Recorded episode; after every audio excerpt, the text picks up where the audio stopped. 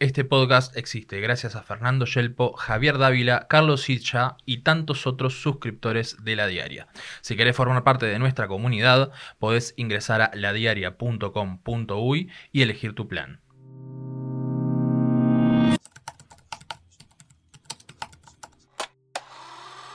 Mezcla, un podcast de La Diaria. Bienvenidos y bienvenidas a una nueva edición de Mezcla en Pandemia. Quien les habla, Leo Lagos, y me acompaña como siempre Marina Santín. Hola Leo, hola a todos los que nos están acompañando una vez más en el último episodio de Mezcla en Pandemia. Recibimos ahora a Bruno Yelza. Como no, hola Leo, hola Marina, hola también al señor Joaquín Fernández, que por última vez va a estar a cargo de las perillas y la posterior edición del podcast. Yo les quiero, quiero empezar este podcast con una pequeña anécdota que fue eh, cómo llegamos a este cierre de, de, mezcla en pandemia.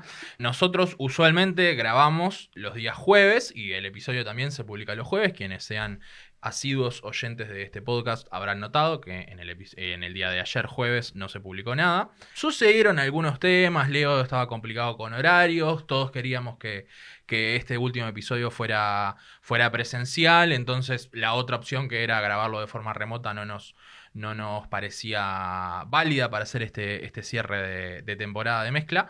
Entonces resolvimos, bueno, vamos a hacerlo el viernes. Vamos a acomodarnos en los horarios y lo hacemos el viernes. Y ahora, visto en retrospectiva, qué gran decisión fue, qué gran decisión fue haber corrido este último episodio para el viernes, porque si lo hubiéramos grabado el jueves temprano, no tendríamos a César Vega. No tendríamos el momento hermoso que protagonizó el diputado del Peri, César Vega, el jueves por la tarde con, con las dos muchachas que envió para que fueran, para que demostraran que estaban imantadas por, una por una vacuna y otra por un hisopado, que es un detalle no menor. ¿Cuál? Una de las imantadas estaba imantada por hisopado, no por vacuna.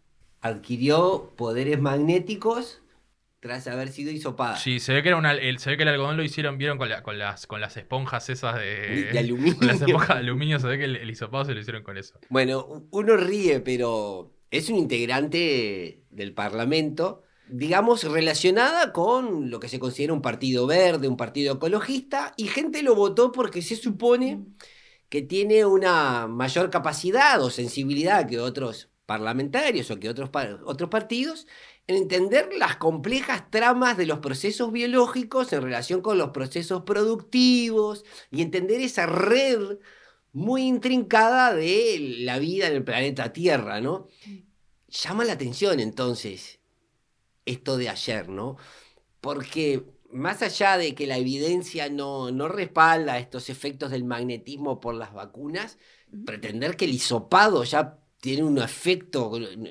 Eh, volvemos a una época del oscurantismo en el, en el cual no entendemos los procesos en que funcionan las cosas, que, que es un poco alarmante. Y es alarmante para una persona que supuestamente si algo debería conocer es de estos procesos biológicos, ¿no? Alguien que se propone como un partido verde. Sí, eh, César Vega es ingeniero agrónomo, ingeniero agrónomo si, si sí. mal no, no, recuerdo.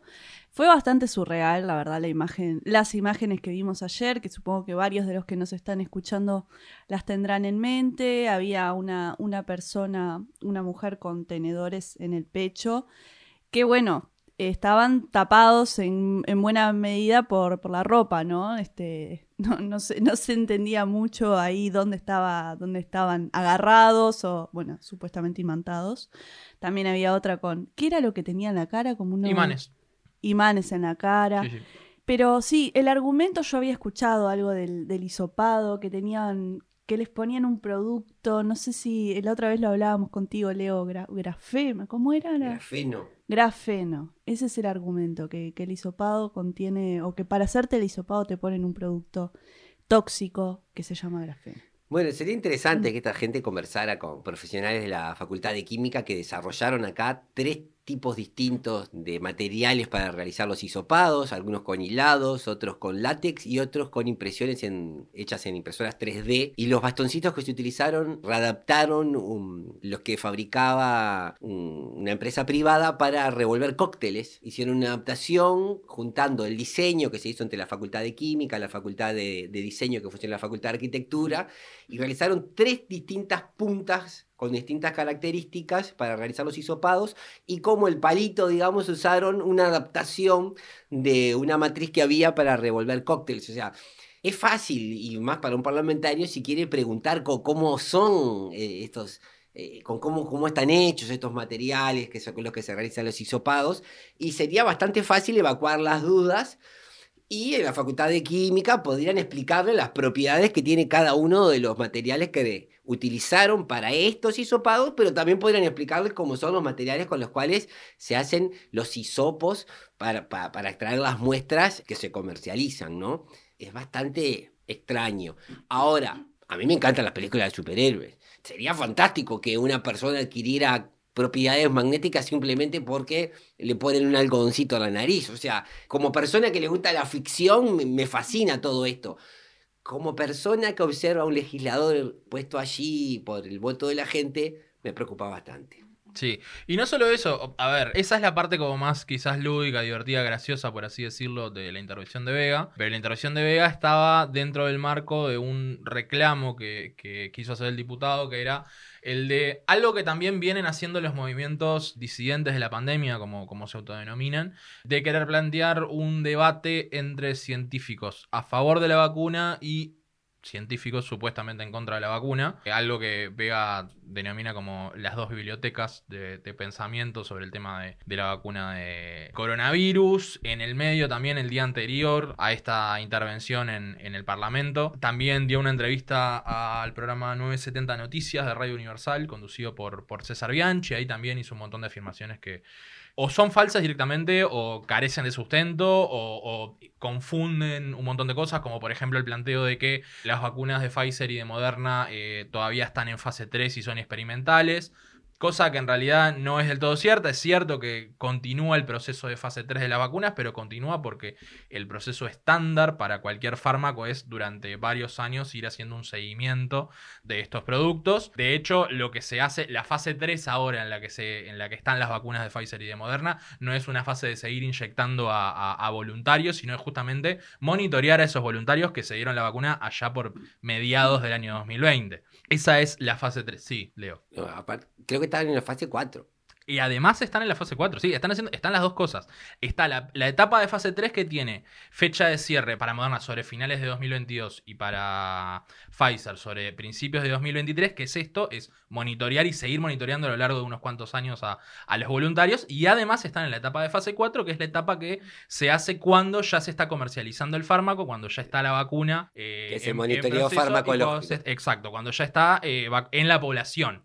La, vacuna ya está, la etapa de fase 4 haciéndose, ya hay resultados, incluso hubo resultados preliminares en Israel, que fue, bueno, obviamente como se sabe, es, el, país que mejor ha estado vacunando, sobre todo en los primeros meses del inicio de la vacunación. Eh, toda esa etapa ya está.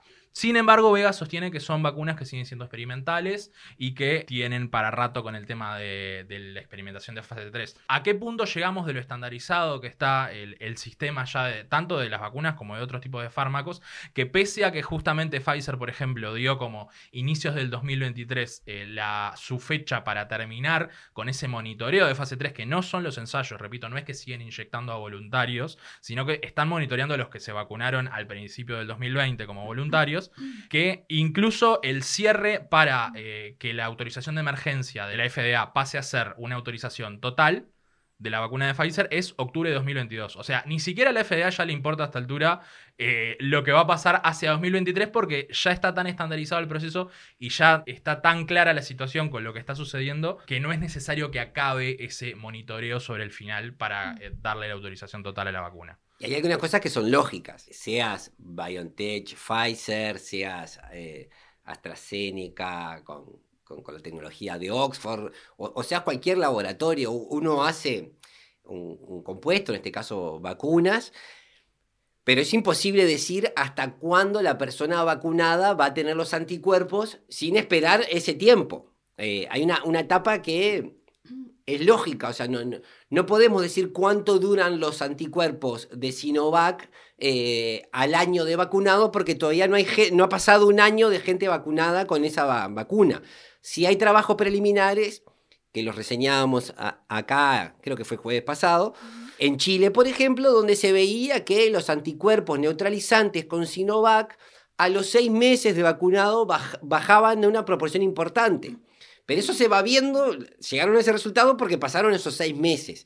Entonces, de toda una parte de este seguimiento de la vacuna, algunas cuestiones que son importantes, que solamente eh, van a ser dilucidadas con el tiempo, lo que no quiere decir que se esté experimentando, probando a ver si son eficaces, sino que hay preguntas que son relevantes, como por ejemplo, hasta cuándo dura esa protección o cómo sucede, cómo evoluciona. Y para eso se requiere tiempo. Pero confundir eso, como está tratando de hacer Vega, con decir que se está experimentando todavía, demuestra que el mundo de las vacunas es un poco más complejo que el mundo de plantar lechuguitas. Y si me permiten una, una, intervención hablando de, de, cosas preocupantes que pasaron ayer o eh, llamativas por lo menos, ayer también el ministro de Trabajo, Pablo Mieres, anunció que, se, está, se está por firmar un decreto para aumentar las, las jubilaciones.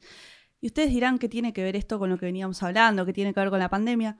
Pero tiene mucho que ver porque hemos abordado en otros capítulos todo lo que es la parte económica, socioeconómica que ha derivado de la emergencia sanitaria, la complicación que hubo a nivel del trabajo y obviamente cómo repercute eso en las jubilaciones, que todos sabemos que se ajustan acorde al, índice medio de salarios. Y el anuncio de Mieres es un poco raro, por ponerle una, una, una grifa. Se van a aumentar ahora en julio 250 pesos los salarios, las jubilaciones y pasividades mínimas, que recordemos están en 14.800 pesos más o menos.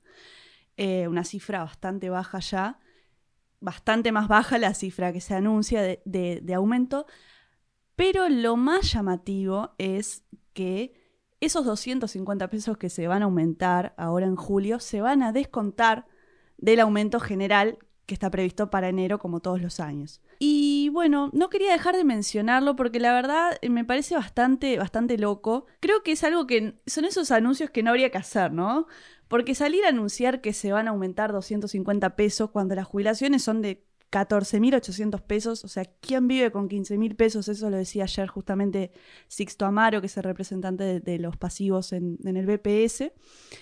Eh, nada, eh, porque hablamos de Vega como, como una cosa que, se sale un poco de lo común, ¿no? del, marco general del sistema político. Siempre tiene estas actitudes como medio grotescas. Pero por otra parte tenemos a jerarcas de primera línea del gobierno, un ministro, anunciando cosas que son bastante, bastante locas también. Y bueno, no quería dejarlo pasar. Pero ahora volvamos a lo que nos, a lo que nos compete o nos estaba compitiendo cuando hablábamos de las vacunas, que es que tuvimos también un anuncio en esta semana se confirmó que vamos a tener una tercera dosis de vacunas de Pfizer para los que nos vacunamos con Sinovac. Sí, hay una cuestión que mm, no sé si alguno de ustedes está al tanto.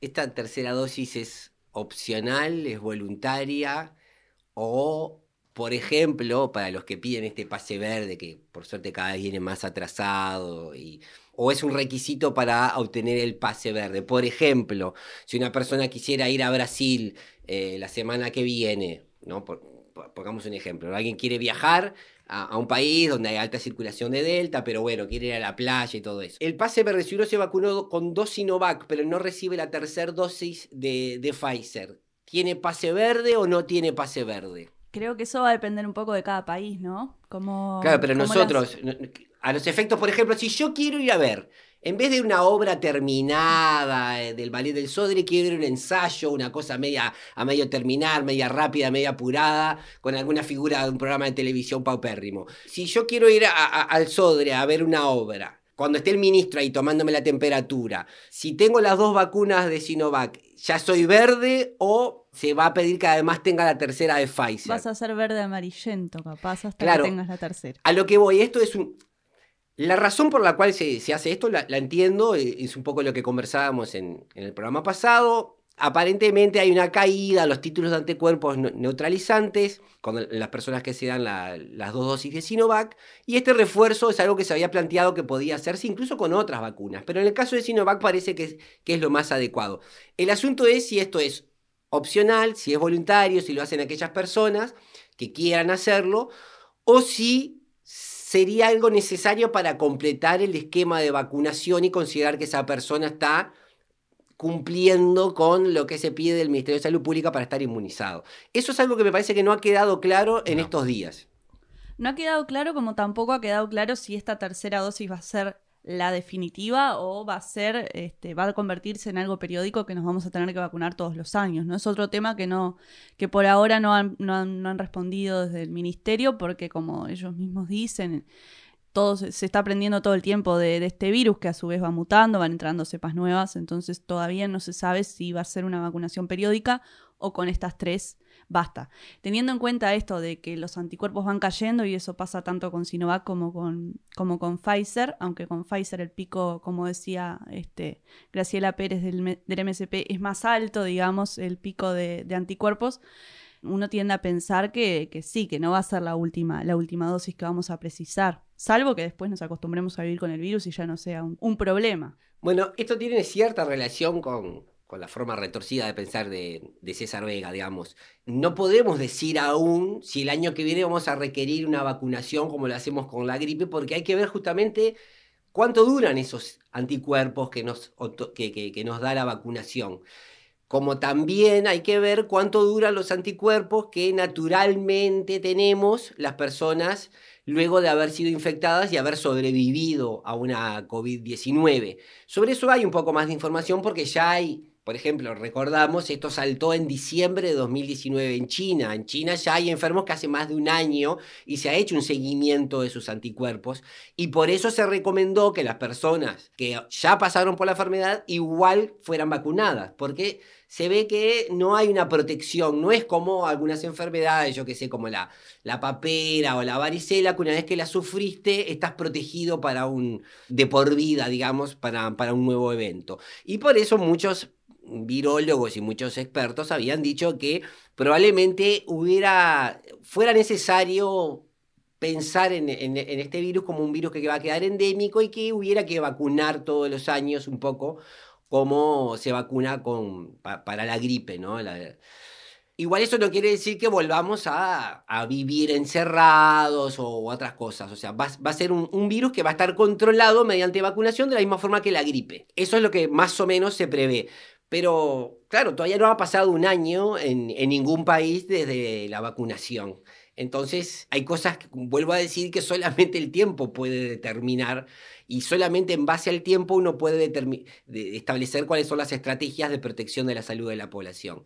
En este caso lo que se había visto es que efectivamente los anticuerpos no se mantenían en el mismo nivel pasado este tiempo de, en la vacuna de Sinovac y el refuerzo era algo que se había manejado y obviamente hay laboratorios que están haciendo su, negocio, digamos, pero no es una decisión tomada por presión de los laboratorios de colocar más vacunas, porque recordemos que en el mundo hay una mayor demanda de vacunas que la oferta para abastecerla. O sea, no es que Pfizer ya no tiene a quién venderla, entonces nosotros que somos un país medio chico no, nos encajaron la tercera dosis hay continentes enteros por vacunar con Pfizer. Si, si quisieran ampliar su mercado y continuar su negocio, hay una expansión posible para el negocio de las vacunas. De hecho, esta es una de las tragedias que está viviendo la humanidad en el siglo XXI, es que mientras en Uruguay estamos hablando de una tercera dosis de vacuna, hay países donde la población que tiene una dosis es casi marginal. Y esta semana pasada hubo países, sobre todo africanos, que llamaron la atención sobre esto. El mundo obscenamente rico está viendo cómo solucionar su vacunación con dos segundas dosis, terceras dosis, pero la mayor parte de la humanidad no ha recibido ni siquiera una sola dosis. Bueno, luego de esto y, de esta reflexión de, Leo, capaz que es tiempo para que reflexionemos un poco nosotros sobre este, este cierre que tuvimos, ¿no? Este cierre de... Acá es cuando lloro. ¿Acá es cuando llorás? Sí. Bueno, ¿querés empezar entonces? No, no, pero lloro en silencio. Vos habla. Bueno, perfecto. No, em, por mi parte, eh, me encantó haber participado de este ciclo. Hacía varios años que no estaba en un podcast. No que no estaba en un podcast, sino que no estaba en un podcast eh, en la conducción. Eh, entonces fue como una vuelta que hubo como que entrenarlo de nuevo y todo, pero me pareció que estuvo súper interesante. Fue genial poder este, haber trabajado con, ustedes tres, con Leo, con Marina, con Joaquín también. Y por supuesto haber tenido el, feedback de, los oyentes que, estuvieron ahí durante, durante este tiempo. Y bueno, a mí justamente me pasaba que el año pasado, cuando Mezcla pasó de, ser una parte política a ser una parte eh, de salud, yo justamente me acordaba que estaba comentando en Twitter el día del primer episodio, que, yo no estaba en la diaria aún en este momento, que, era buenísimo poder tenerlo a Leo de nuevo, poder estar escuchando a Leo de vuelta desde esa época de, la radio. Y este año ya poder pasar a estar acá compartiendo con ustedes eh, ha sido realmente espectacular. Así que muy contento por, por todo esto. Bueno, Bruno, gracias. en serio, Gracias ¿eh? por esas bellas palabras. Y en realidad nada, lo mismo que vos. En realidad en mi caso fue mi primera experiencia, así que espero que no, no, haya sido tan terrible. Aprendí un montón con estos grandes compañeros que tengo a mi alrededor. Y bueno, eso es todo. Esperemos encontrarnos en un nuevo proyecto, ya sea por este medio o por otro. Eh, pero seguiremos en la vuelta y gracias a los, los y las que nos acompañaron en estos, ¿cuántos meses? Como cinco o seis meses, ¿no? Y por ahí arrancamos en febrero. Sí, para mí también fue una experiencia realmente linda. Eh, esto se llama mezcla en pandemia, antes habíamos hecho mezcla en cuarentena. Y aquello, si bien lo hacíamos con Amanda Muñoz, lo hacíamos cada uno de su hogar. Para mí fue realmente una experiencia enriquecedora hacer este podcast con personas al lado, pese a que lo hicimos en el peor momento de la pandemia, o sea, esas paradojas que tuvo Uruguay, hicimos mezcla en cuarentena cuando no había muertes, hicimos mezcla en pandemia cuando tuvimos las cifras más alarmantes, pero para alguien que estaba en teletrabajo, como era mi caso, estas instancias colectivas fueron un sostén emocional también y importante. Y aparte de enriquecer las miradas, no hay nada más aburrido que, que uno mismo, ¿no? O sea, en la vida en sociedad tiene estas cosas fantásticas que es enriquecerse con los demás. Para mí fue una experiencia fantástica haber trabajado con, con ustedes dos y, y, con el Perillita, que bueno, como toda persona que maneja las perillas, se arroba derechos por encima de, de los demás y él ejerce su libertad responsable de, de decidir qué queda y qué no queda. Pero bueno, a los que manejamos las perillas los elegimos y a Joaquín también lo elegimos, así como gran parte de la población eligió al presidente de la calle. ¿Qué decir? Esperamos no volver a equivocarnos de nuevo, porque uno se equivoca. Eh, mezcla en cuarentena, en un momento tomamos la decisión, dijimos, bueno, el, coronavirus en Uruguay ha, ha dejado de ser un problema de magnitud, estábamos en el mes de, creo que... Septiembre, ¿no? Septiembre y decíamos, bueno, todo está muy bien encaminado, las cifras son alentadoras, veíamos que ya no había una necesidad de hacer un podcast de coronavirus diario, el país estaba empezando a pensar otras cosas, entonces decidimos el, fin del ciclo. Espero que este fin de ciclo de mezcla en pandemia no signifique que viene una debacle mucho más dolorosa, mucho más angustiante y mucho más perjudicial para la, población en todas las dimensiones, psicológicas, económicas, sociales, laborales, emocionales, todas las que quieran.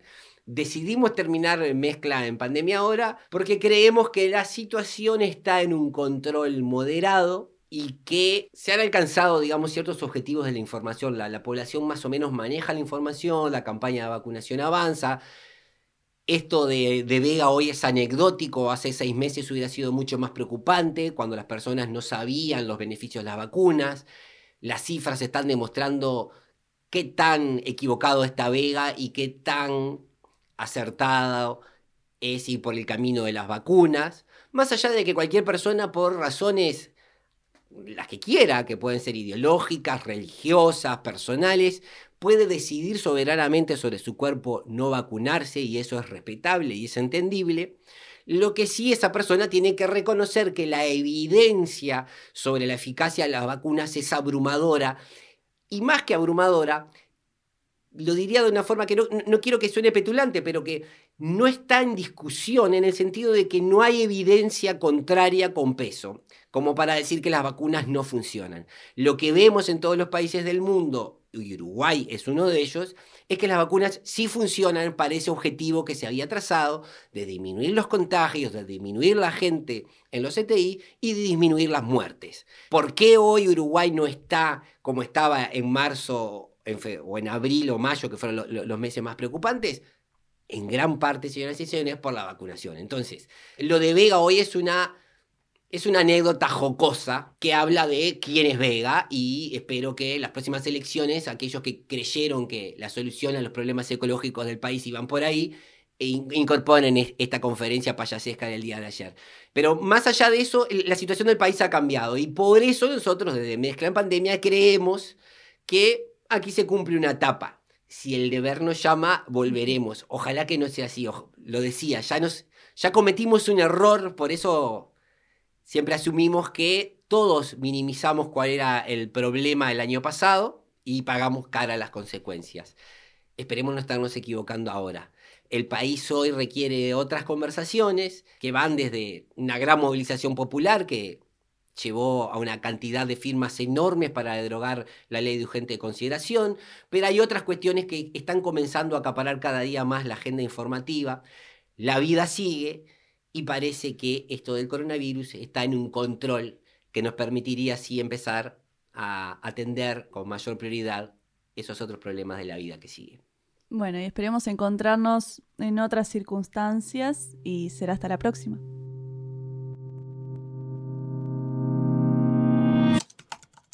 Con Leo Lagos, Marina Santini y Bruno Celsa. Edición Joaquín Fernández. Sumate a nuestra comunidad.